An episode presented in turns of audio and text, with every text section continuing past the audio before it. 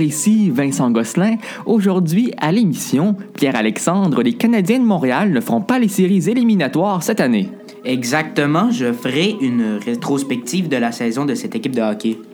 Marc, sur le plan technologique, tu nous parles de systèmes de reconnaissance faciale qui pourraient faire défaut. Oui, j'aborderai aussi des problèmes de sécurité sur le réseau social Facebook. Et finalement, je vous parlerai des élections provinciales en Alberta. Bienvenue à Sémictubalité. Les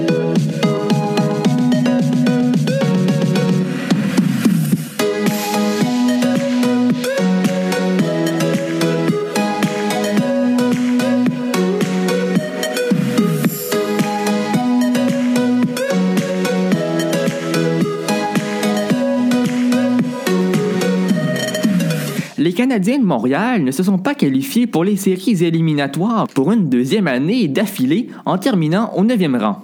Pierre-Alexandre Tremblay, est-ce que la saison des Canadiens s'est bien déroulée? Euh, la saison des Canadiens de Montréal a pris fin samedi soir contre les Maple Leafs de Toronto au Centre Bell dans une victoire de 6 à 5 en faveur des Canadiens. Euh, malgré la victoire et ses 94 points au classement, l'équipe montréalaise est écartée des séries éliminatoires encore une fois pour une deuxième année consécutive.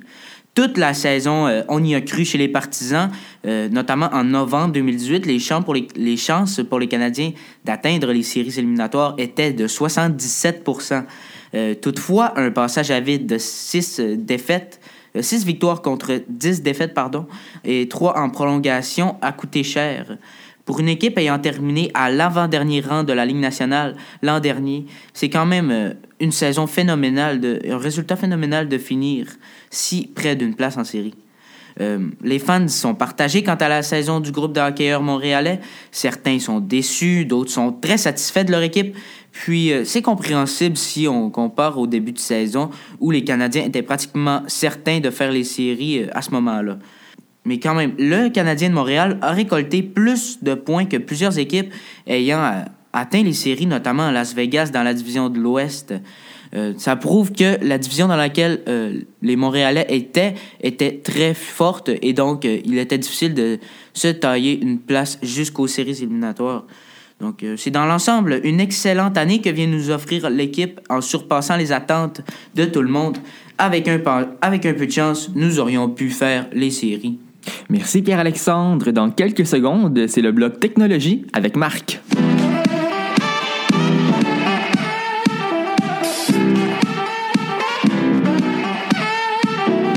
Vous écoutez Sémictualité avec Vincent Gosselin, Marc Pelletier et Pierre-Alexandre Tremblay.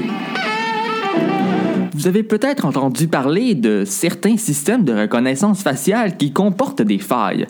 Marc Pelletier, quel est le système le plus sécuritaire? Le système de reconnaissance faciale de l'iPhone X Face AD est toujours plus précis et sécurisé que ses nouveaux concurrents d'Android. Thomas Brewster, journaliste à Forbes, a fait imprimer son visage en 3D et a testé le déverrouillage en reconnaissance faciale de 5 smartphones. Tous se sont ouverts avec plus ou moins de difficulté, sauf l'iPhone X. Le journaliste a fait fabriquer son visage en 3D par une entreprise spécialisée, pour tout de même 300 dollars. Plus de 50 caméras ont photographié son visage et le résultat a été affiné par le logiciel. Donc il ne s'agit pas d'une impression approximative. Et c'est normal car Apple a mis le paquet sur Face CD et ça se voit, puisque seul l'iPhone X ne se débrouille pas. La reconnaissance faciale ne s'active que si l'utilisateur regarde un endroit précis, une option qui est possible d'activer ou désactiver euh, on peut d'ailleurs le désactiver à distance. Et l'entreprise de Cupertino avait testé sa technologie avec des masques similaires à celui de Thomas Brewster. Il avait essayé euh, juste après que c'est sorti pour euh, la technologie d'Apple. Donc, tout ça a amené des demandes de capteurs de reconnaissance faciale 3D permettant un débrayage. Ça avait triplé, mais les constructeurs d'Android n'y ont pas porté l'attention que ses concurrents californiens euh, mais par exemple, LG et Samsung ont le mérite au moins, eux, d'avertir leur utilisation, euh, leurs utilisateurs que l'activation euh, de l'option votre smartphone, c'est pas très sécuritaire puis qu'il faut mieux quand même utiliser un mot de passe, voire un schéma de déverrouillage. Parlant de sécurité, que se passe-t-il avec Facebook, Marc? Eh bien, Facebook avait attiré la foudre des médias. 15 millions de personnes n'ont été victimes que de vols de noms et de coordonnées. Selon le réseau social, par contre, les enseignants ont pu récolter des informations sensibles pour 14 millions de comptes Facebook, tels que le nom d'utilisateur, le sexe, la langue, le statut de la relation, la religion, la ville d'origine, la ville actuelle déclarée, la date de naissance, les types d'appareils utilisés pour accéder à Facebook, le niveau d'éducation et plein d'autres choses. Euh, puis en plus de ça, c'est pas tout. Ils ont aussi réussi à trouver euh, les sites qui ont été utilisés, les dix derniers lieux qu'ils ont visités, c'est énorme. Puis en plus de ça, ben, par n'ont pas pu euh, voler les informations de 1 million de comptes restants avant que les ingénieurs Facebook réussissent à, contrer l'attaque. Et donc, mais tout ça met un doute. Est-ce que les technologies sont fiables à 100%? Moi, personnellement, je pense pas. Merci Marc. À venir dans quelques instants, les Albertains iront très bientôt aux urnes.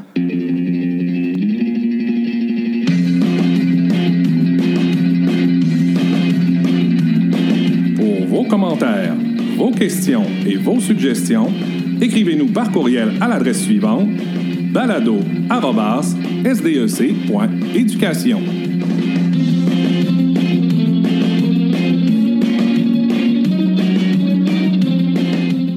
L'Alberta est présentement en mode électoral jusqu'au 16 avril, où les citoyens se rendront aux urnes pour élire leurs députés.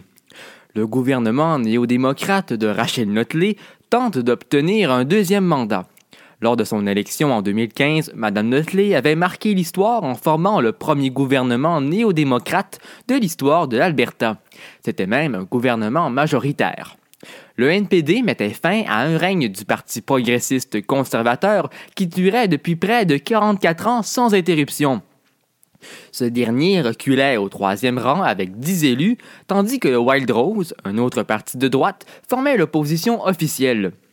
C'est alors que Jason Kenney, un ancien ministre du gouvernement fédéral de Stephen Harper, a brigué et remporté la chefferie du Parti progressiste conservateur de l'Alberta en se donnant comme mission d'unir la droite albertaine.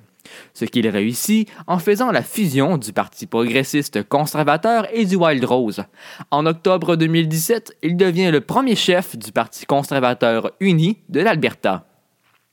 Depuis le début de la présente campagne, des scandales ont éclaté au sein du PCU, notamment au sujet de Jason Kenney lors de la course à la chefferie du parti et au sujet de candidats qui ont tenu des propos controversés.